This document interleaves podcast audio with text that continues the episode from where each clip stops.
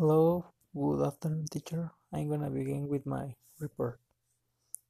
As you know, many cars have been around us since many years ago, from the first car that was created until nowadays. Enterprises have appeared of different companies.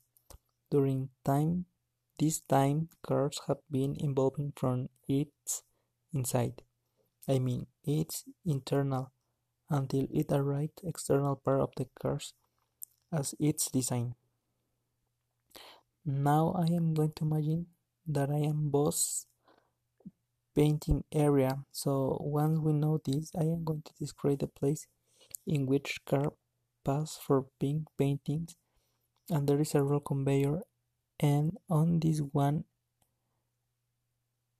area the car's but while the machine is working correctly occurs a trouble.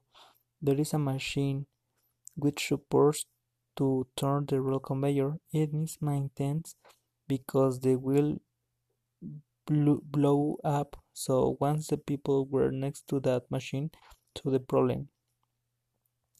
The machine was fixed by maintenance group because this thing could not work correctly and after that I had engineer who was the boss of warehouse borrow my tools for doing another activities because apart that I had no space for saving them.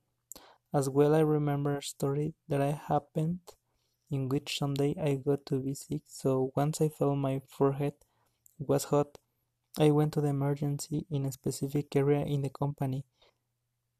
I had the nurse take my temperature because I feel that I was going to faint.